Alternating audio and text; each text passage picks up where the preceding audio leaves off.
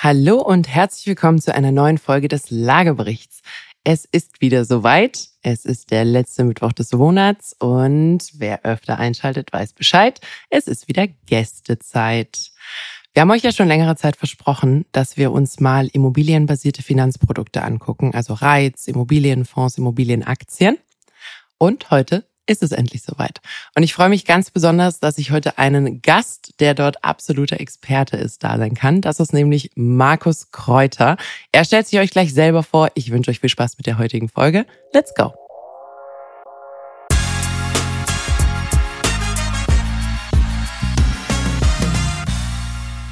Hallo Markus. Hallo Katharina. Wie geht's dir? Schlechten Menschen geht's immer gut.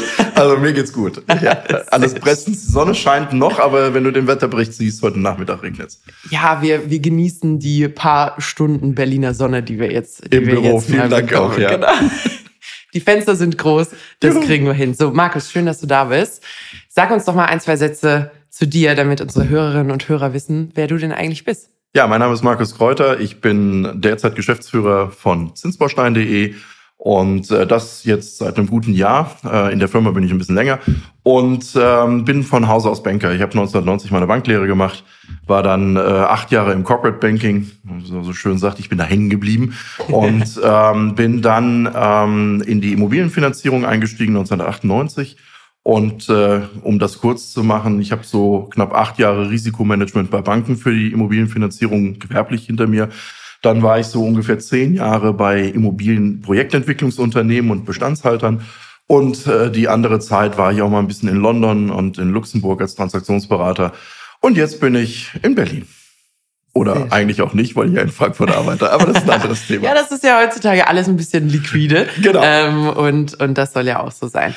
So, ähm, wir haben schon lange tatsächlich vor, beim Lagebericht mal über das Thema Anlageprodukte, die immobilienbasiert sind, zu sprechen. Da gibt's ja einiges. Geschlossene Fonds, offene Fonds, Reiz, Aktien von Immobilienunternehmen, also alles Mögliche. Und ich glaube, es ist jetzt gerade relevanter, äh, noch relevanter, als es vielleicht vorher war, weil für viele ist vielleicht so der Traum von der traditionellen eigenen Immobilie jetzt erstmal so ein bisschen in die Ferne gerückt. Da haben wir jetzt schon ein paar Mal drüber gesprochen. Die Finanzierbarkeit ist ein bisschen schwieriger, als sie das äh, noch vor einem Jahr war. Ähm, nichtsdestotrotz sind ja Immobilien trotzdem noch sehr attraktive Anlageprodukte. Vor allem, äh, wenn man so ein bisschen Unsicherheit in den Märkten hat. Und äh, wenn ich mir jetzt gerade nicht unbedingt mein eigenes Häuschen oder meine eigene Wohnung leisten kann, wäre es ja schön, dass wir uns wenigstens mal angucken, ob es vielleicht Alternativen gibt, trotzdem quasi in Immobilien zu investieren, ohne dass ich äh, der einzige Investor bin in meiner eigenen Immobilie. Das gucken wir uns heute mal an. Ja, gerne. Genau, also ähm, womit fangen wir denn am besten an? Ich glaube, das Thema Fonds einfach mal äh, direkt, direkt den Einstieg in die, in die geschlossenen und in die offenen Fonds. Vielleicht fangen wir mit den offenen an, weil das ist wahrscheinlich das, womit man sich noch am ehesten identifizieren kann. Ja, schon. Also vielleicht lass mich eins dazu sagen, weil es trifft auf viele Anlagesachen ähm, im Moment, auf viele Anlageformen trifft natürlich die aktuelle Lage zu. Ne? Was mm. ist mhm. gerade los da draußen? Und wenn du die Zeitungen liest, dann werden Immobilien gerade so ein bisschen, puh, alles schwierig. Ne? Also das, äh, äh, das Thema, dass äh, die Leute sagen, ähm, na ja, guck doch mal und jetzt fallen doch die Preise und jetzt kommen Leute in Schieflage und es wird nicht gebaut und äh, es wird alles so teuer und äh, du hast schon gesagt, die Leute, die ins Eigentum wollen, können sich äh, das nicht mehr leisten, weil die mhm. Zinsen, ja, sorry, vervierfacht sind. Das ist mhm. so. Und ähm, ich freue mich, dass du selber eben gesagt hast, da gibt's doch noch was anderes. Ne? Mhm. Ja, es ist nicht alles schlecht. Und das ist auch so das, was, was wir mit der Company auch sagen. Ähm, nein, es ist wirklich nicht alles schlecht. Du musst nur genauer hinschauen. Was in den letzten zehn Jahren passiert ist durch die Niedrigzinsphase, ist einfach, es konnte gar nicht schiefgehen. Ich, ich sorry, ja, wenn ich so verklappe. Ja, ja, klar. Egal wer, wo, was. Mein Lieblingsbeispiel ist der Typ, der vorher Autos verkauft hat und gesagt hat, ich kaufe jetzt ein Grundstück, lass es zwei Jahre liegen und zwei Jahre später ist das mehr wert. Mhm. Ja, so, diese Phase hatten wir ja. Das geht nicht mehr. Das ist rum. Immobilien, Handwerk ist Handwerk. Wenn eine Immobilie umgeht, wer mit der Immobilie kauft, handelt, sie bemanagt oder umbaut, das ist Handwerk. Und heute kommt raus, dass diejenigen erfolgreich sind, die sich darum kümmern. Mhm. Liegen lassen und teurer werden, ist wahrscheinlich mal eine Zeit lang vorbei.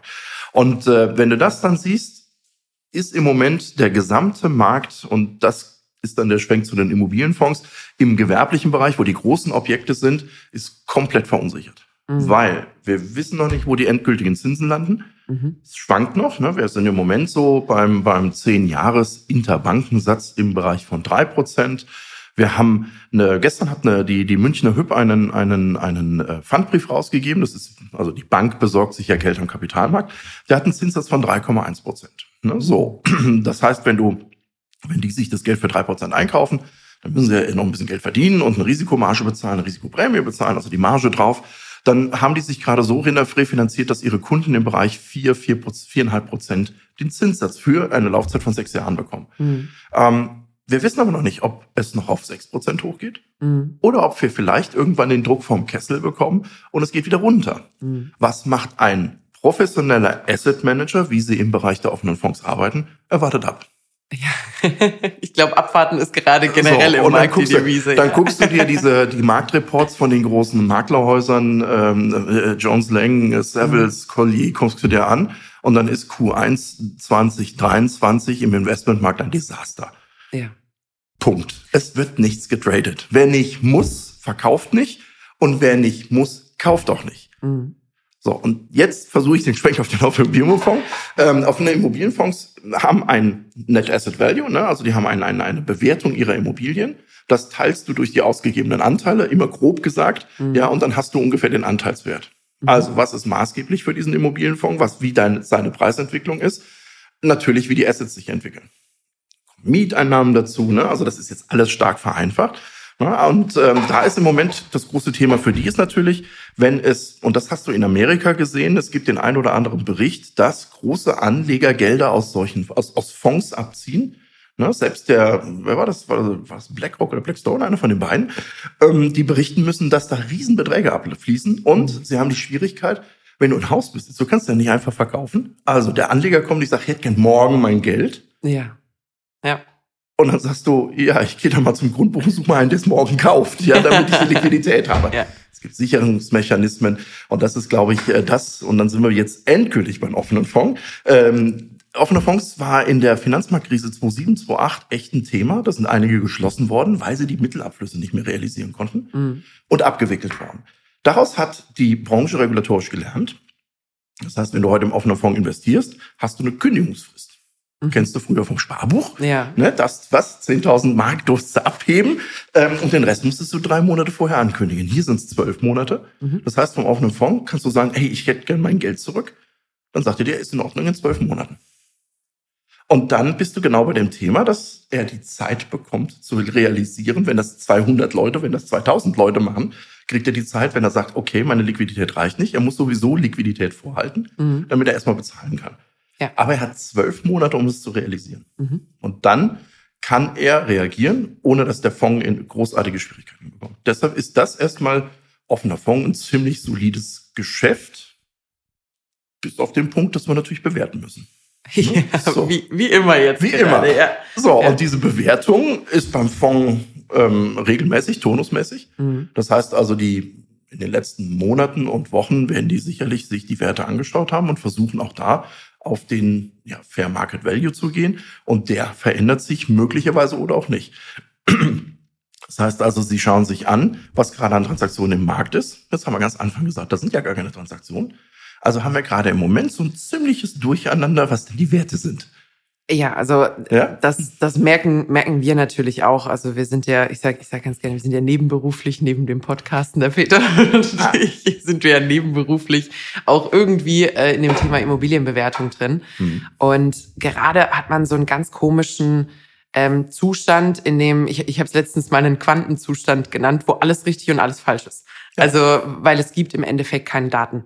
Das heißt, jeder mutmaßt so ein bisschen, äh, jeder hat Datenschnipsel und dann je nachdem, wie man sie äh, interpretiert, kommt halt unterschiedliches raus. Wenn man jetzt gerade in die Presse guckt, hm. dann ist es hier um 20 Prozent abgefallen, da um 15 Prozent abgefallen, Crash, äh, Bang, Boom, also alles Mögliche, was natürlich Schlagzeilen macht. Man muss aber, glaube ich, an der Stelle auch vollkommen ehrlich sagen, also erstens, es wird kaum was getradet. Mhm. Ähm, auch im Privatimmobilien, also im Standard äh, Residential Markt ist sehr, sehr viel weniger mhm. einfach Aktivität, vor allem natürlich zu dem, was vorher war. Also wir sind von extrem viel Aktivität oder sehr reger Aktivität zu äh, jetzt sehr wenig gegangen. Und das, was man hat, ist natürlich nicht unbedingt repräsentativ für den Markt. Weil wir sehen jetzt in einigen, in einigen Städten zum Beispiel, dass die Immobilien, die es zum Notar schaffen, sind dann tendenziell günstigere Immobilien, also Leute, die vielleicht eigene Handwerksunternehmen haben oder so und da jetzt noch ein paar Schnäppchen schlagen und sagen, hey, schauen Sie sich mal Ihr Objekt an, das ist alt, das fällt auseinander, da muss jetzt saniert werden, die EU-Regelung, modernisieren, Energieeffizienz und so weiter. Ich nehme es Ihnen ab, weil ich habe natürlich einen eigenen Kostenvorteil. Ich kann es selber machen oder äh, kann es über mein eigenes Unternehmen abwickeln und kriege das dann günstiger hin als andere.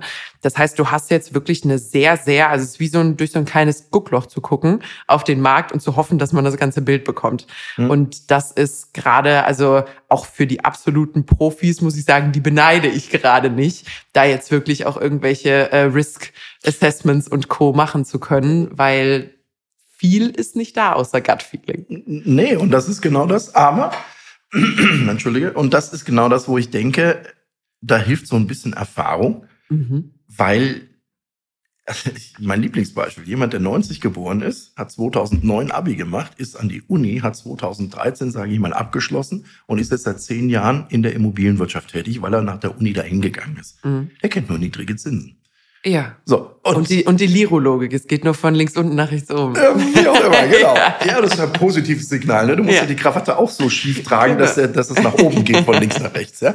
Und äh, das ist tatsächlich, ähm, das ist tatsächlich ein Thema. Ähm, ich kenn's, ich habe eine Banklehre gemacht, da waren der Guthabenzins bei 8,75 und äh, wir haben damals gefeiert, als die private Baufinanzierung unter 10 Prozent fiel. Mhm. So, das sind wir weit von weg, da kommen wir auch nie wieder hin, glaube ich zumindestens. Ähm, wir werden, wir sind jetzt auf dem Niveau eigentlich vor Lehman, ne? so wir sind so ja. 2,6, 2,7. Wir sind, da war damals auch schon äh, der der der 10-Jahressatz um die 4, mhm. um viereinhalb, eher höher, der Libor auch, also der, der Euribor ähm, äh, genauso, der kurzfristige Zins.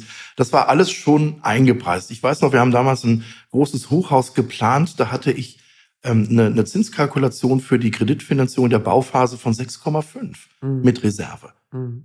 Und wir haben gebaut und das Ding ist fertig geworden, wurde vermietet und hat eine Rendite gebracht. Ja. Ja, so. Und ich beneide euch als Bewerter nicht. Und insofern auch nicht die, die offenen Fonds, das war deine Frage, ja. ja. Also insofern auch nicht die offenen Fonds, weil natürlich haben wir ein Thema. Mhm. Weil in dem Moment, wo sie feststellen müssen, dass ihr Haus nicht mehr 100 Millionen wert ist, sondern nur 95 Millionen ist, ist die Logik geteilt durch die Anteile, ist der Anteilspreis niedriger. Mhm. Ja, das ist aber auch normal, ja, mhm. weil es einfach ähm, oder äh, ja noch nicht mal normal ist, ist einfach auch ähm, äh, äh, typisch für diese Asset-Class. Das weiß man, dass es so ist.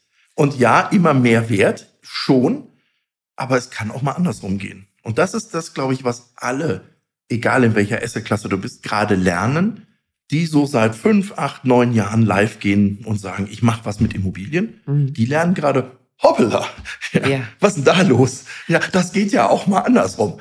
Und das ist, glaube ich, und das gilt, das kann ich ja auch sagen, wir sprechen ja gleich nur über andere Typen, das geht gerade durch die, durch die Branche. Ja. ja.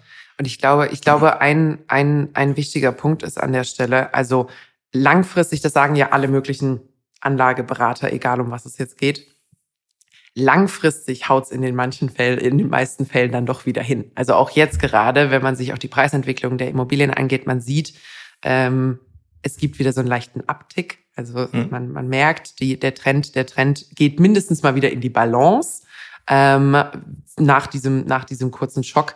Das heißt, ich glaube, da ist es auch als Anleger wichtig, Geduld zu haben. Also wenn man sein Geld schon in solchen, in solchen Themen drin hat, nicht in Panik einfach abziehen. Vor allem nicht, wenn man keine bessere Alternative hat. Das ist ja gerade, das ist ja gerade auch so ein bisschen die Frage, ähm, was möchte man denn mit seiner Anlagestrategie machen? Da ein schneller Disclaimer, wie immer. Keine Finanzberatung, keine Anlageberatung, Stimmt. gar nichts. Wir sprechen hier einfach nur über unsere Meinungen und Erfahrungen, ähm, ja. dass wir, dass wir das einmal kurz aus dem, aus dem Weg haben. Wir mussten letztens schon aufpassen. Wir haben die Grundsteuer gesprochen. Wir machen auch keine Steuerberatung, gar nichts. Also da ähm, ja. einfach nochmal die Formalitäten geklärt. Zum Thema offene Fonds. Mhm. Ähm, wie kriege ich denn Geld aus so einem offenen Fonds raus? Also ist das ein Thema des Wertzuwachses? Ähm, oder zahlen die auch Dividenden aus in regelmäßigen Abständen? Äh, wenn, wenn du dir anschaust, die Leistungsbilanz, also diese ganzen Kapitalverwaltungsstellen müssen ja äh, Reports rausgeben, wie es, mhm. es gibt zwei ähm, Typen, was die äh, Rendite angeht, das ist, oder was die Wertsteigerung angeht. Ähm, ähm, das ist einerseits der Kapitalwert, der steigt. Mhm. Also die Hütte wird einfach mehr wert. Mhm. Oder es ist tatsächlich auch der, der Rental Income, also der, der Wert, der an laufenden Einnahmen ist, durch die Mieteinnahmen, der zufließt. Ähm, das ist übrigens in der ganzen Diskussion vorher auch noch ein wichtiger Punkt. Durch diese ähm, höheren Lebenshaltungskosten und Verbraucherindexsteigerungen, viele der Mietverträge sind daran gekoppelt. Indexmietverträge. Indexmietverträge. Mhm. Und das ist in der gewerblichen Welt, Einzelhandel, Büros, gar nicht unüblich. Mhm. Heißt also, ja, das kann sein, dass durch den Zinseffekt und durch die Diskontierungszinssätze, die du brauchst, um einen Wert auszurechnen, ähm, die Werte leicht runtergehen. Aber es kann auch sein, dass du höhere Mietstrahle jetzt wieder abbildest, weil du hast in den letzten Jahren fast niemals Mietsteigerungen reingerechnet. Mhm. Es gab ja keine Inflation, keine Indexerhöhung. Ja. So, das heißt also, es ist auch wieder ein, ein, ein, ein, ähm, ein Gegenläufereffekt.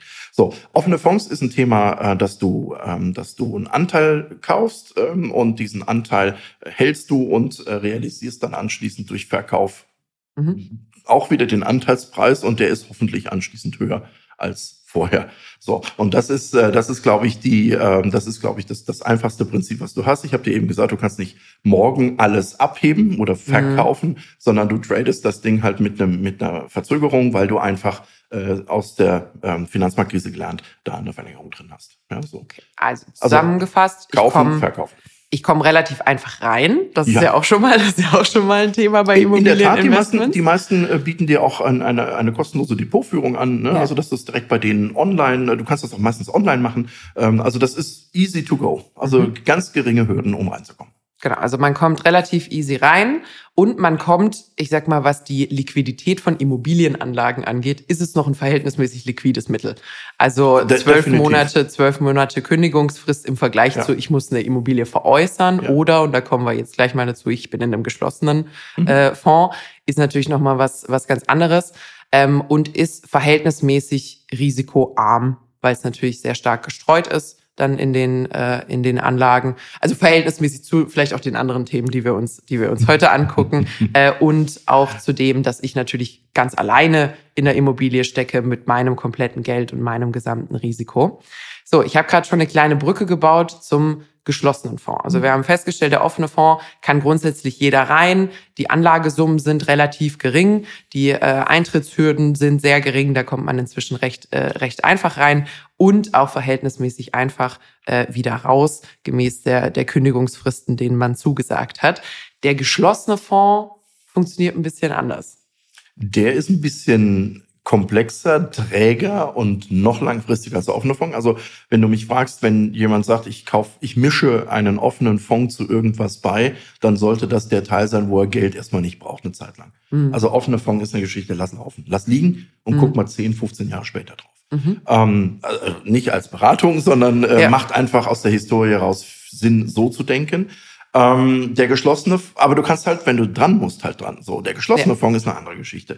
Der geschlossene Fonds ist eben Anlageklassen. Du musst äh, schauen, die, es gibt ja viele Anbieter. Diese Anbieter äh, definieren, was die Mindestsumme ist. Da gibt es durchaus Leute, die sagen, ähm, ihr müsst mindestens 10.000 Euro geben, äh, damit ihr mitmachen dürft. Ähm, und dann hast du auch eine andere Struktur. Du bist in der Regel ja so formell auch Anteilseigner an der Zweckgesellschaft, die eine Immobilie hält ähm, oder mehrere. Ne? Das ist ähm, je nach Konstruktion. Es gibt also geschlossene Fonds, die sagen, ich mir gehört ein Haus und mhm. dafür sammle ich Geld von ähm, vielen kleinen oder mittleren großen Anlegern ein ähm, und dann kaufe ich die Hütte. Das zweite ist, ich bin ein geschlossener Fonds, der das Ziel hat, fünf bis zehn Immobilien zu kaufen ähm, dann ist es auch wiederum das Thema, dass dafür eine, eine Gesellschaft gegründet wird, die die Immobilien hält oder die Beteiligung an weiteren Gesellschaften hält. Aber ich bin immer schon im Bereich des Eigenkapitals. Das heißt, ich bin als geschlossener Fondszeichner in der Regel Kommanditist einer sogenannten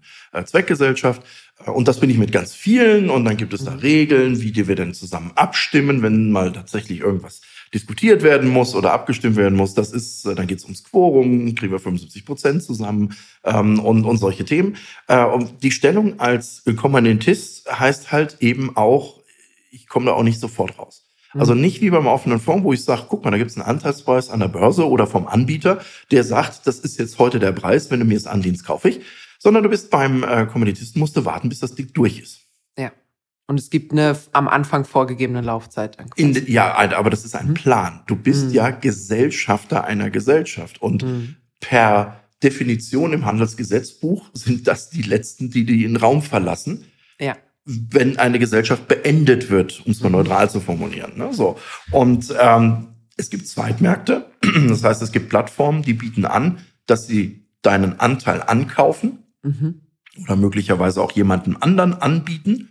Ähm, das gibt es, das ist mehr oder weniger liquide, da gibt's immer mal Leute, ja, ne, also da, das ist kein großer Markt, aber du könntest und dann sicherlich unter einem Abschlag deinen Anteil schon versilbern, Mhm. aber du wirst nicht 100%, in der Regel nicht 100% dafür bekommen.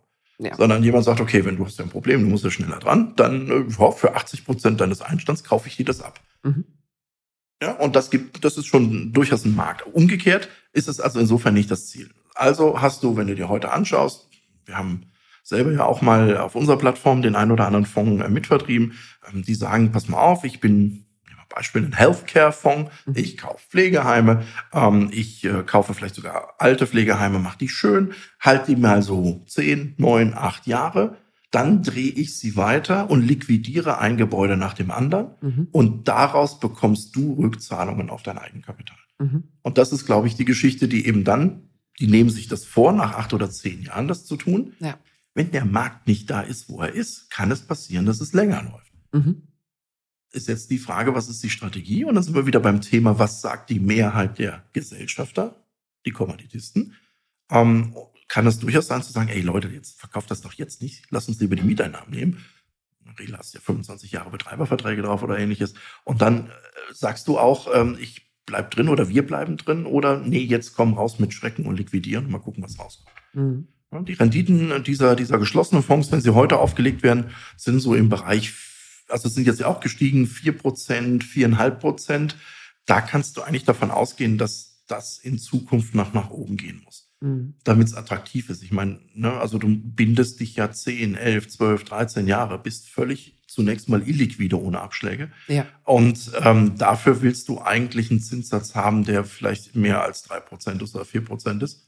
Ne? Und die Hoffnung ist, das ist ja so, dass also 4% sind die Ausschüttungen, die sie aus der laufenden Miete generieren. Und dann hoffst du natürlich, dass am Ende die Hütte teurer verkauft wird, als du sie am Anfang bezahlt hast. Aber geht ja, geht ja einher mit dem, was man generell, also zunächst einmal noch als Theorie äh, im, im Markt versteht, wo man sagt, die Rendite kann eigentlich nicht unter dem allgemeinen Zinsniveau sein. Also die war jetzt bei drei, vier Prozent, weil Mhm. die Zinsen bei ein Prozent waren. Ähm, aber es wird ja immer noch eigentlich ein Großteil der Immobilienprojekte mit Fremdkapital finanziert. Und ich kann nicht Geld leihen für vier, viereinhalb Prozent äh, und das Objekt dann quasi auch für vier Prozent äh, in der Rendite drin haben, sondern dann brauche ich schon sechs, 6,5, So dass da ein bisschen äh, Puffer drin ist und Betreiberkosten und Co. irgendwie noch mit abgedeckt werden können. Das heißt, auch da wird, wird der Trend tendenziell oder muss eigentlich äh, nach oben gehen. Heißt einmal, einmal zusammengefasst, tendenziell also A, es ist eine relativ geschlossene Runde, also so wie man sich am Anfang findet, so bleibt man tendenziell bis auf kleine Ausnahmen äh, auch bis zum Schluss. Man äh, ist mehr Unternehmer als nur Anleger, also man hat zumindest unternehmerisches Risiko. Bedeutet, wenn das Ding in Schieflage gerät, du hast es gerade schon gesagt, Eigenkapital ist das Letzte, was quasi äh, den, den Raum verlässt. Das heißt, wenn es in Schieflage gerät, ist man da wirklich auch mit deutlich mehr Risiko an der Stelle dabei und kommt da natürlich auch nicht irgendwie vorzeitig raus. Das heißt, der Captain und man ist in dem Fall gemeinsam äh, die Mannschaft von dem Ding verletzt, verlässt das Schiff zuletzt. Ähm, bedeutet an, an so einer Stelle, klar kann man in zehn Jahren auch einen signifikanten Wertzuwachs in so einem Objekt haben. Also da ist auch deutlich mehr Renditepotenzial drin. Ähm, aber kann natürlich auch ordentlich schiefgehen mit, äh, mit deutlich mehr Risiko. Also da ist man schon ein bisschen näher dran an äh, die, die Immobilie gehört mir tatsächlich mit allem drum und dran und allen Risiken, äh, die und da auch anderen mit 100 einhergehen. Leuten gleichzeitig. Und anderen 100 Leuten, mit denen ich mich abstimmen die muss. ich Also kenne, genau, die genau. ich nicht kenne und von Genau. denen ich weiß, was sie denken. Genau. Genau, also wir, wir schmunzeln ab und an so ein bisschen über die WEGs und dass das ja nicht immer ganz einfach ist, wenn man sich da über alles abstimmen muss. Äh, das ist ähnlich. Also wenn da natürlich ja. immer abgestimmt werden muss über alle möglichen Maßnahmen, vor allem wenn jetzt natürlich auch ein bisschen, äh, oder was heißt ein bisschen, ziemlich viel externer Druck seitens Gesetzgebung mhm. auf, auf den Immobilienmarkt ab, ähm, ausgewirkt wird, kommen dann natürlich auch solche Diskussionen wie, wir haben am Anfang kalkuliert mit so und so viel Betreiberkosten, stellt sich heraus, die Heizung wird den neuen Standards nicht mehr gerecht, unsere Heizung kostet 150.000 Euro, äh, muss jetzt doch noch mal rein, äh, liebe Anleger, da, die Kalkulation muss angepasst werden. Also da äh, ist man wirklich mit allem drum und dran äh, dabei. So, offene Fonds abgehakt, geschlossene Fonds abgehakt. Haben wir also festgestellt, Anlagesummen in der Regel auch deutlich höher, das heißt äh, größere Einstiegshürden. Und da wirklich auch der Hinweis, also ihr seid für die Laufzeit mit diesem Kapital, was da drin steckt, das ist gebunden. Das, das ist da. Und äh, du hast es kurz angesprochen, es gibt zwar Zwischenmärkte, aber das ist ja eine absolute Notfalllösung. Ähm, das heißt, wenn ich äh, liquide werden muss, dann muss ich da wirklich mit signifikanten Abschlägen rechnen, wenn mir irgendjemand diese Anteile abnimmt. So, jetzt gibt's noch ein Thema, das ist uns auch das eine oder andere Mal zugeschickt worden. Und das sind die Real Estate Investment Trusts. Ei. Sagt man eigentlich REIT oder REIT? Das kannst du dir aussuchen. Okay. Also ich äh, erhebe nicht den Anspruch, dass ich das äh, okay. festlegen kann. Also ich höre, man hört beides. Okay, weil das ist, das ist so ein Wort, was ich bisher nur gelesen habe. Und das ja, ist ja, immer, ja. Ich glaube, immer gefährlich. Ich glaube, das ist, ähm, ich, ich ziehe mal den Vergleich mit einer Stadt in Frankreich, äh, sagt man Reims oder sagt man Reims. Ja, so, ähm, ich glaube, das, das Reit ist eher das äh, ja. etwas äh, konservativ deutsche Sichtbild ja. und der Read würde dann doch sehr angelsächsisch. Äh, okay, dann, bleib, dann bleiben sein. wir beim Reit. Also der Real Estate Investment Trust. So, wir haben jetzt die Fonds so ein bisschen hinter uns gelassen und sind jetzt bei den Trusts angekommen. Juhu.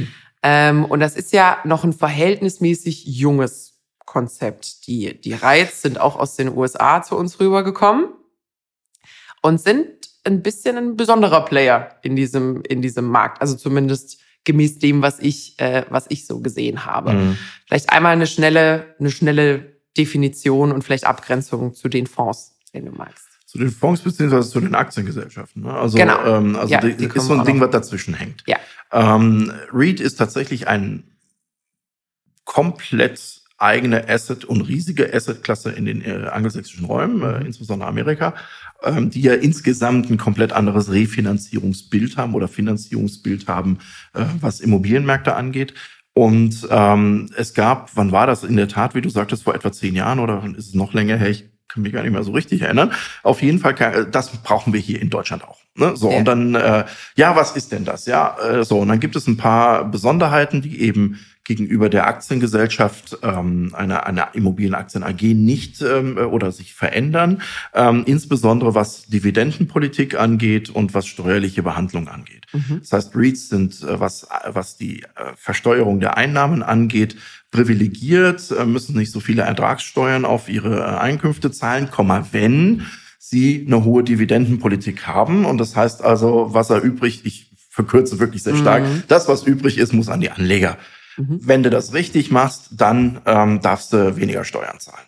Und das sollte. Weil die Anleger es versteuern wiederum. Weil genau, die Anleger es versteuern ja. und ja und umgekehrt, weil ich das Ding attraktiv machen will gegenüber ja. einer Aktiengesellschaft. Mhm. Die Immobilienaktien AG muss ganz normal Kapitalertragssteuer auf alles bezahlen, was er einnimmt, also was mhm. übrig bleibt, Entschuldigung. Mhm. Ja, und ähm, dann, ähm, da gibt's kein Privileg. Ne? Da ist mhm. nur einfach, die Steuer ist da und die wird abgezogen und dann können sie überlegen, was an Dividende machen. Mhm. Der REIT sagt, ähm, ich muss keine Steuern zahlen, weil ich vorher so die Dividende festgelegt habe, ähm, dass ich ähm, eben steuerbefreit bin. So, und das ist, das ist die große Besonderheit. Hat sich in Deutschland meiner Beobachtung nach nicht wirklich durchgesetzt. Es gibt ein paar, ja, ja aber du bist halt auch, das ist auch die, also ist ja schön, dass sie alles ausschütten, was sie übrig haben. Ja, aber manchmal ist ja doch äh, ganz gut, wenn du auch ein bisschen Speck ansetzt. Ja, ähm, also insofern ist das Fluch und Segen. Und ja. du musst natürlich regulatorisch noch etwas höher ähm, deinen äh, deinen Betrieb führen. Du musst bestimmtes Reporting einhalten. Ähm, es gab ja, äh, du musst bestimmte Verschuldungsgrenzen einhalten. Und äh, wenn Ganz klar, wenn du natürlich vorher hochfinanziert hast und jetzt fällt dein Wert, kannst du auch irgendwann mal Grenzen brechen. Ja. Und dann stufst du dich autom oder stuft dich das ganze System automatisch zurück auf eine Aktiengesellschaft. Ja. Weil äh, dann hast du den Steuerprivileg verloren, weil du irgendeine Hürde reißt. Und das haben sich tatsächlich aus meiner Wahrnehmung wenige Unternehmen in Deutschland angetan. Mhm das so sich unter dieses Regime zu begegnen. Es gab auch einen Fall, ähm, der tatsächlich diesen Ärger hatte. Da gab es äh, seitens der, der Aufsicht dann eine klare, äh, klare gelbe Karte, ähm, wo es hieß, Leute, ähm, ihr, ihr brecht die Regeln. Ja, also mhm. das funktioniert so nicht mehr. Mhm. Und äh, deshalb hat sich das, also in Amerika unverändert Riesenmarkt, gibt's äh, wenn du in die Literatur gibst, gibt's da Masterarbeiten, äh, Doktorarbeiten drüber, was der Read-Markt ist. Ja. Und es ist dort ein echtes Fieberthermometer, wenn im REIT-Markt, äh, es gibt da entsprechend ähm, Aktienindizes, äh, die, die die REITs abbilden, äh, mit einer eigenen mit einer eigenen Auswertung und das sind wie Fieberthermometer vom Immobilienkapital, also vom mm. Immobilienmarkt. Mm. In Deutschland spiel, kannst du mit den REITs-Entwicklungen nicht wirklich arbeiten, ja, weil es zu wenig, zu wenig sind. Mm. Aber nochmal, das ist ein dividendengetriebene Investitionsmöglichkeit, die in der Regel börsennotiert und damit täglich handelbar ist, mhm. aber auch täglich bepreist. Das heißt aber also REITs, also deren Geschäftszweck ist ja trotzdem quasi Erwerb, Veräußerung, Verpachtung, Vermietung von Immobilienobjekten. Ja. Äh, ähm, und ich kaufe mir Aktien von diesem Börsen, in der Regel börsennotierten Unternehmen. Richtig. Bedeutet, die einzige Unterscheidung zu einem börsennotierten Immobilienunternehmen, so wie zum Beispiel der Vonovia, mhm. äh, ist die Art und Weise, wie sie mit ihren Anlegern umgehen. Also ganz vereinfacht Ganz gesagt. verkürzt gesagt ist das ja. die Wahrnehmung, die ich habe von REITs, dass mhm. du ähm, ein höheres Dividendenregime hast ja. als eine Aktiengesellschaft. Wir haben ja, du hast Vonovia angesprochen, die haben jetzt beschlossen, die Dividende zu kürzen. Mhm. Um nicht zu sagen, nee, haben sie sie gekürzt oder ganz gestrichen. Also ein paar mhm. streichen sie gerade komplett, ja. andere haben sie, nee, Vonovia hat sie, glaube ich, nur gekürzt. Und ähm, das ist genau das, was du als REIT nicht darfst. Ja, du musst ausschütten. Du musst ausschütten und das ist ein bisschen privilegiert, aber ich, wie ich dir sagte, das kann Fluch und Segen sein. Mhm. Wenn es als Fluch wahrgenommen wird, wird es sich im Aktienkurs niederspiegeln also mhm. in deinem Veräußerungswert. Also, ne, also ja. wir reden über Aktien. Aktien sind täglich handelbar. Ja. Und wenn es nicht schön ist, dann knallt's. Ja, dann, ja. Wir kommen ja noch zu Immobilienaktien wie Vonovia genau. und genau. äh, deren aktuelle ähm, äh, Bewertung äh, im ja. Tagespreis. Ja, also insofern, äh, das ist genau das Thema gerade. Ja. Ja, also ist natürlich, also im Vergleich zu den anderen beiden Dingen, die wir gerade angesprochen haben, sehr liquide. Definitiv. Also wie eine Aktie einfach handelbar, ähm, kaufe ich, verkaufe ich, äh, wie ich gerade mag. Ähm, ist aber also jetzt so, ich als Unternehmerin kriege natürlich so, so ein bisschen Gänsehaut, wenn man sich überlegt, so in Krisenzeiten, du hast es gerade gesagt, wenn man so ein bisschen die Kriegskasse füllen will, äh, darfst du im Endeffekt nicht. Mhm. Und ist natürlich, also ich, ich, man hat ja häufig so ein bisschen so einen Interessenkonflikt zwischen Shareholder und ähm, Mitarbeitern und Co.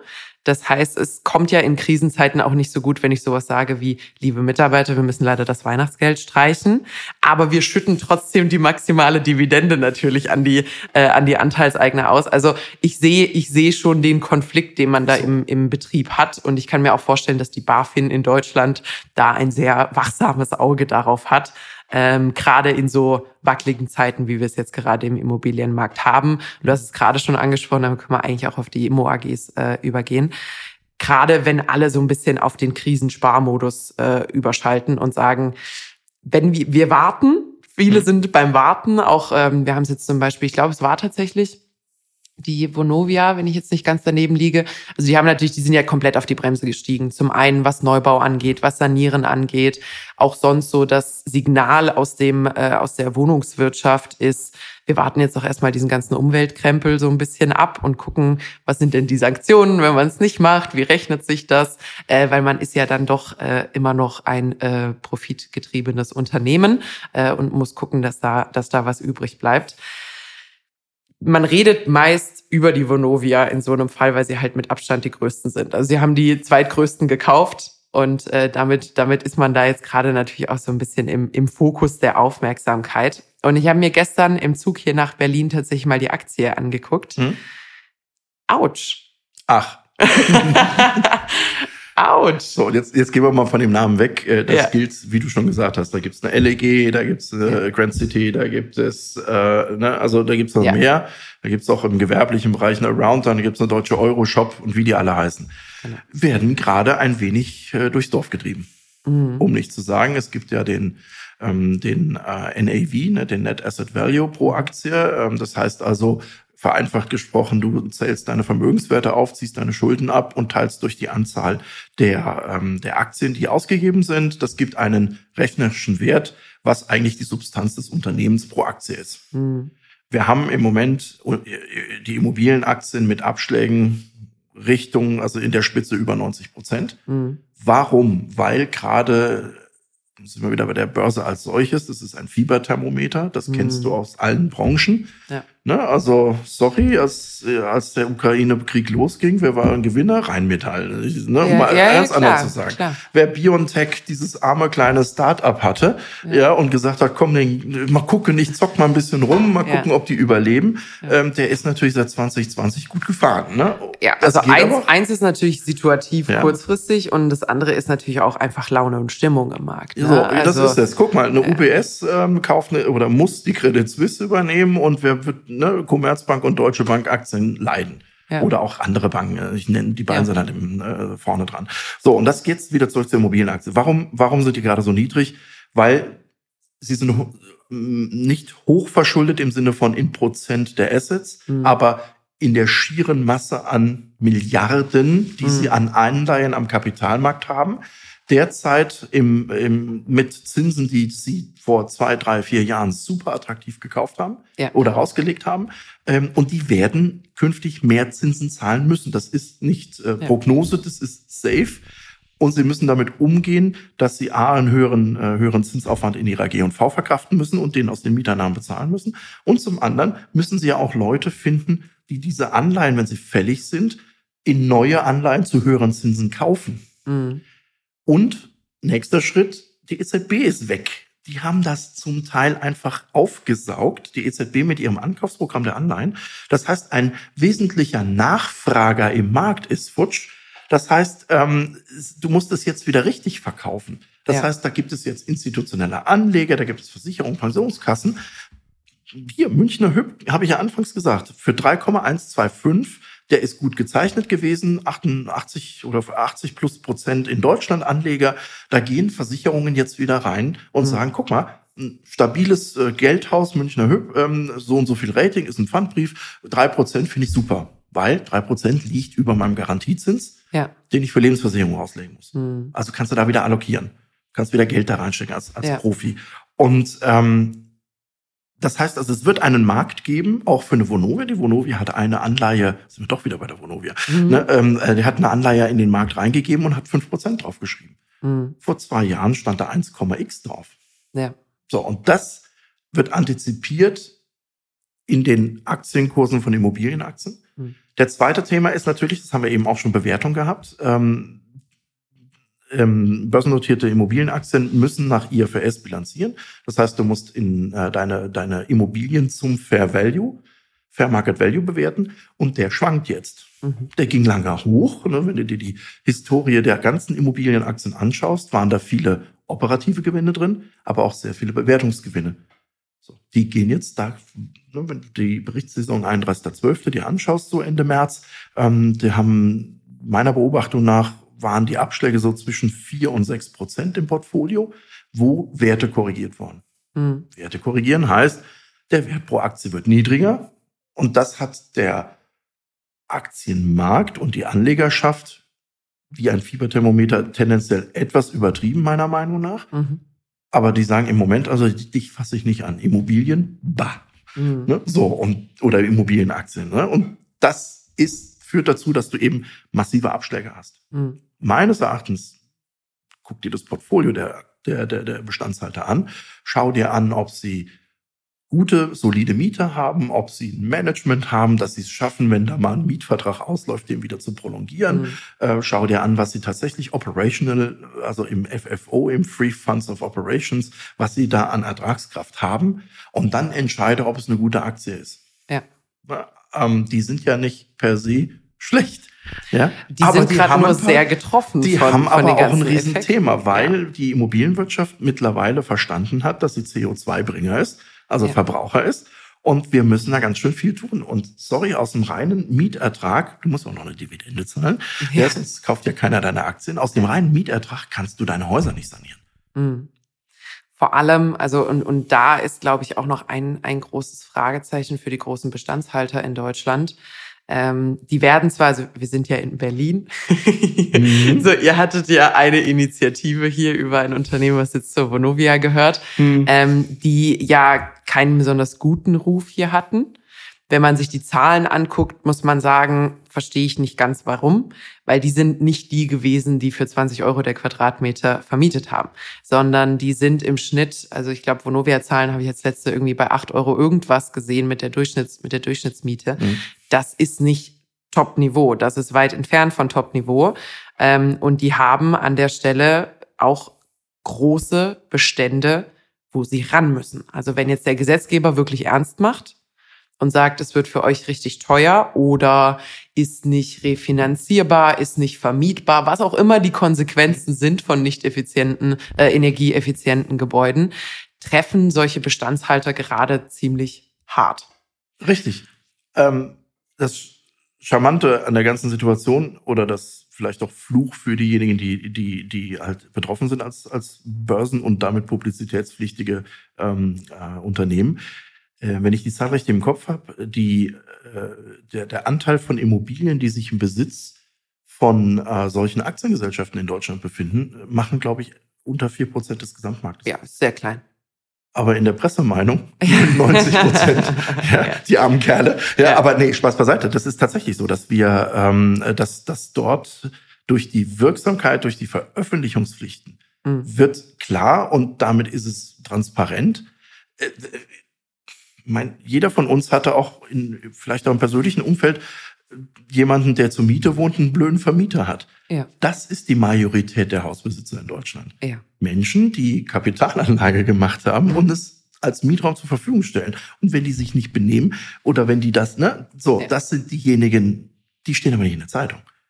Ja? So, und deshalb hat sich das sehr, meiner Beobachtung nach, sehr stark auf die äh, Benannten äh, eben auch äh, äh, dargestellt. Und natürlich, wenn du aus einem das sind ja zum Teil Staatsbetriebe gewesen, ähm, die möglicherweise nicht so organisiert waren, dass sie wirklich am erstmöglichen Zeitpunkt die nächste Mieterhöhung gemacht haben. Mhm. Vielleicht auch organisatorisch bedingt. So, jetzt hast du da einen Profi, der hat eine Datenbasis, der sagt, klingelingeling, hier Mietvertrag 12, 13 im vierten Stock, äh, die, die drei Jahre sind rum, wir dürfen erhöhen. Ja. Natürlich erhöht er.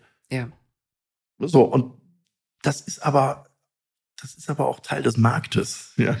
So, ja, das ist ja generell so ein bisschen das Problem in Deutschland. Du hast ja keinerlei Transparenz im Mietmarkt. Du hast es gerade gesagt, mhm. ein Großteil der Vermieter ist äh, eine Person, also sind Kleininvestoren. Die haben ein oder zwei Kapitalanlagen, die vermieten sie an andere Leute. Das ist die Altersvorsorge ähm, und so und so funktioniert das. Aber es gibt ja kein zentrales Mietregister in Deutschland. Ein Mietvertrag ist auf Papier, bleibt in der Regel auf Papier, sieht nie irgendein Amt oder sonst irgendwas. Das heißt, keiner außer meiner Vermieterin und mir weiß, was ich bezahle ähm, außer unsere Hörerinnen und Hörer. Ich habe schon das eine oder andere Mal erzählt.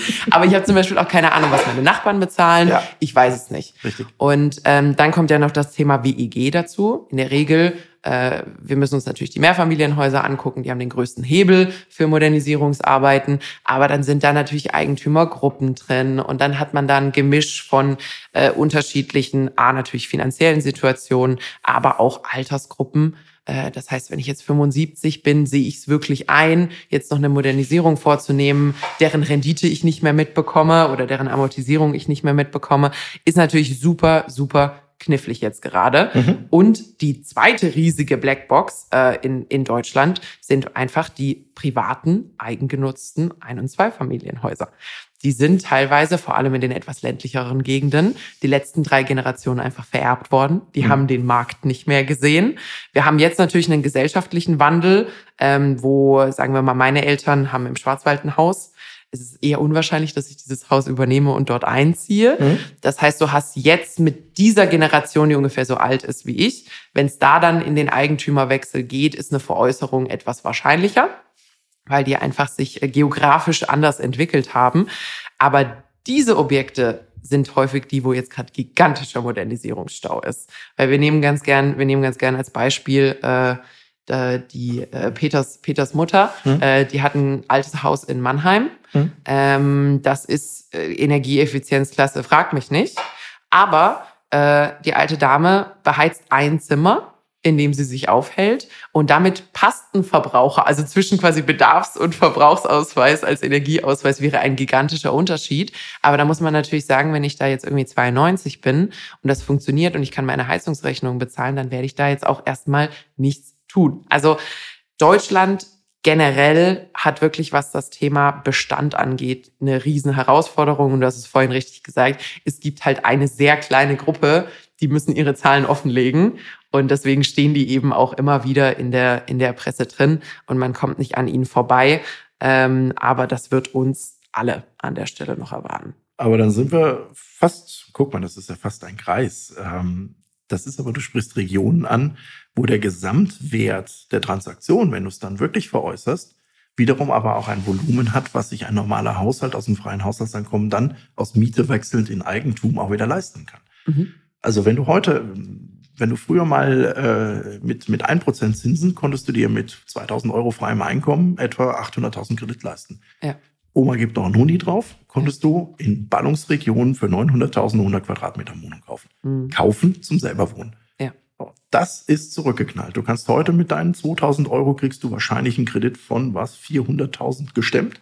Je nachdem, wie du die Tilgung mit deiner Bank verhandelst und wie viel EK drin ist, liegen wir nochmal die 100.000 drauf ist deine Kaufkraft bei 500.000. Mhm. Damit kriegst du in Frankfurt oder Berlin oder in sonst was, kriegst du noch eine Mikro-Living-Wohnung. Wenn es ja, hochkommt, ja. nein, jetzt übertreibe ich natürlich, aber, aber du bist auf jeden Fall bei, klein. du bist ja. nur noch bei zwei Zimmern, da wohnst du nicht gerne drin. Genau, also, also, das Konzept kaufen statt mieten ist äh, richtig, aber du kriegst es in Städten im Bereich von 100.000, 80.000, 50.000 Einwohnern. Mhm gibt es Wohnungsangebot 100 Quadratmeter für 500.000 Gesamtpreis. Ja. Oder eben die Immobilie deiner Oma oder Peters Oma oder ja, wer auch immer ja, genau. im Schwarzwald. Ja. Muss natürlich jemand haben, der da Arbeit hat, der 2000 Euro hat, aber die gibt es ja. Das sind klassische Familienstrukturen. Und die sind weiterhin in der Lage zu haben. Deshalb ist ja auch der gesamte Selbstnutzungskaufmarkt nicht, also er ist eingebrochen, aber er ist nicht tot. Ja. Es wird wieder gekauft mhm. immer noch gekauft, weil die Leute immer noch die Idee davon haben, und ich finde die auch grundsätzlich im Rahmen der Altersvorsorge richtig, in Eigentum zu wohnen. Ja. Äh, weil es ist einfach eine Sache, wenn du das gescheit machst, dann hast du auch, noch, auch da wieder einen Kapitalwert, den kannst du im Zweifel deinen Kindern weitergeben, was auch immer. Mhm. Oder du kannst ihn liquidieren, wenn du nicht ihn selber nutzt, oder du vermietest ihn und generierst Einkommen. So. Ja. Und das, und das ist eigentlich, ähm, also das System ist nicht falsch. Das System ist jetzt nur, da ist die Luft raus, weil, wie ich das gerade beschrieben habe, die Kaufkraft pro Transaktion von 900.000 auf 500.000 runtergeht. Mhm. Ähm, und damit hast du bestimmte Regionen, wo im Moment nicht getradet wird. Und du hast aber weiterhin Regionen, wo ganz normal gekauft und gebaut wird. Und da gibt es Projektentwickler und die werden auch weiterhin Projektentwicklungen machen. Vielleicht, weil sie einen eigenen Bauunternehmer haben, weil sie seit 20 Jahren mit dem gleichen Sanitärunternehmen, Sanitär, Sanitär, Sanitär, Sanitärunternehmen zusammenarbeiten yeah. und ähm, ähm, im äh, und und ihre ihre Strukturen haben. Die Preise im Baubereich sind zwar gestiegen, aber jetzt hört dieses Flattern auf. Du mhm. kannst auch wieder sauber kalkulieren. Und wenn dein Einpreis für dein Produkt in der Range 400.000, 500.000 pro Ticket liegt, bist du erfolgreicher Projektentwickler. Das kriegst du platziert. Ja ich glaube, ein, ein wichtiger Punkt, und ich glaube, das ist dann, das ist dann auch äh, ein schöner Full Circle äh, Moment. Du hast ganz am Anfang gesagt, Immobilie ist Handwerk. Und wenn wir ganz ehrlich sind im Markt, dann war sie das die letzten Jahre nicht. Du hast, du, mhm. du hast es gesagt, es konnte fast nicht schiefgehen. Also mhm. das ganze Thema Fix und Flip und, und äh, jegliche Anlageprodukte und die Stimmung im Markt und alles kannte kein Halten äh, und kannte nur einen Trend und das war, das war nach oben. Dass das nicht nachhaltig ist und nicht für immer funktionieren kann, haben wir, glaube ich, auch in etwas jüngerer Geschichte äh, gesehen. Also wer 2007 älter als 15 Jahre alt war, erinnert sich. Ähm, und ich glaube, jetzt kommt wirklich auch die Zeit und da ist jetzt eigentlich unabhängig, ob ich wirklich eine Immobilie echt für mich kaufe oder auch zum Fremdvermieten kaufe. Ich muss wieder richtig Hirnschmalz mhm und auch Arbeit reinstecken. Also ich muss überlegen, ich muss gründlich kalkulieren, ähm, ich muss auch wieder verzichten. Also Eigentum, wir, wir, sagen ganz gerne, Eigentum verpflichtet und wer Eigentum verzichtet. Weil das, das, das war ja wirklich so. Also dann, dann hat man sich eine Immobilie gekauft und dafür ist ein Urlaub flöten gegangen im Jahr.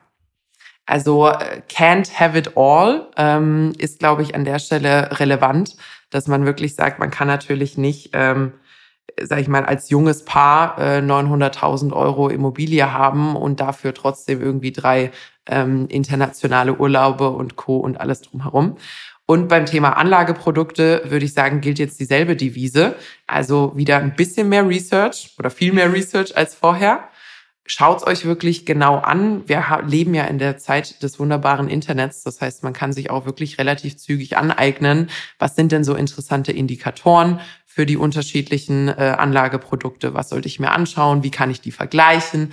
Ähm, was für Parameter gibt's dort? Und ich glaube, jetzt ist wirklich die Zeit, also wer sich da wirklich eingräbt und mal guckt, hey, ähm, was, was, was passt zu mir?